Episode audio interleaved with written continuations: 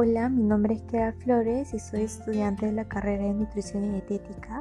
Y mediante este podcast yo quiero hablarles sobre los alimentos transgénicos en manera muy breve, ya que existe mucha información errónea sobre esto o simplemente por escuchar el nombre nos asustamos y satanizamos ese tipo de alimentos. En primer lugar, les voy a explicar qué es un alimento transgénico que es aquel que ha sido elaborado por un proceso en el cual se ha empleado la biotecnología y ha sido genéticamente modificado. Bueno, se ha visto que muchos de sus beneficios de estos alimentos podrían mejorar la seguridad alimentaria del consumidor, ya sea por su inocuidad, es decir, que no va a causar ningún tipo de daño.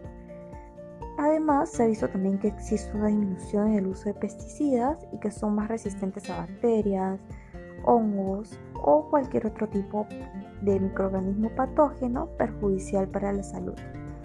Uno de los temas por el cual muchas veces nos asustamos y el más controversial es que este tipo de alimentos son alergenos.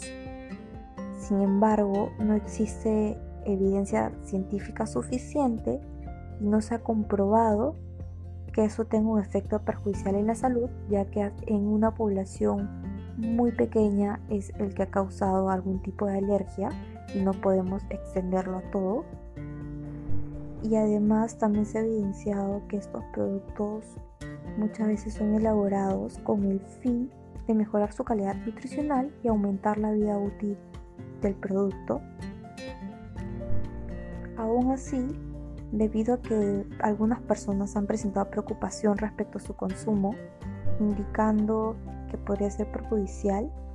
Eh, en mi punto de vista considero que en la etiqueta del producto debe declararse que este alimento fue genéticamente modificado e indicar qué sustancia puede causar algún tipo de alergia en el consumidor al igual que otro producto.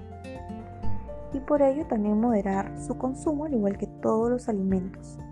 Y siempre debemos buscar un profesional que nos brinde información confiable y no satanizar los alimentos simplemente porque lo escuchamos por ahí o leímos una información rápida por ahí.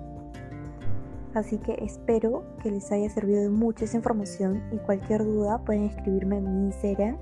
Me encuentran como nutriara.fats y yo contenta de responderles.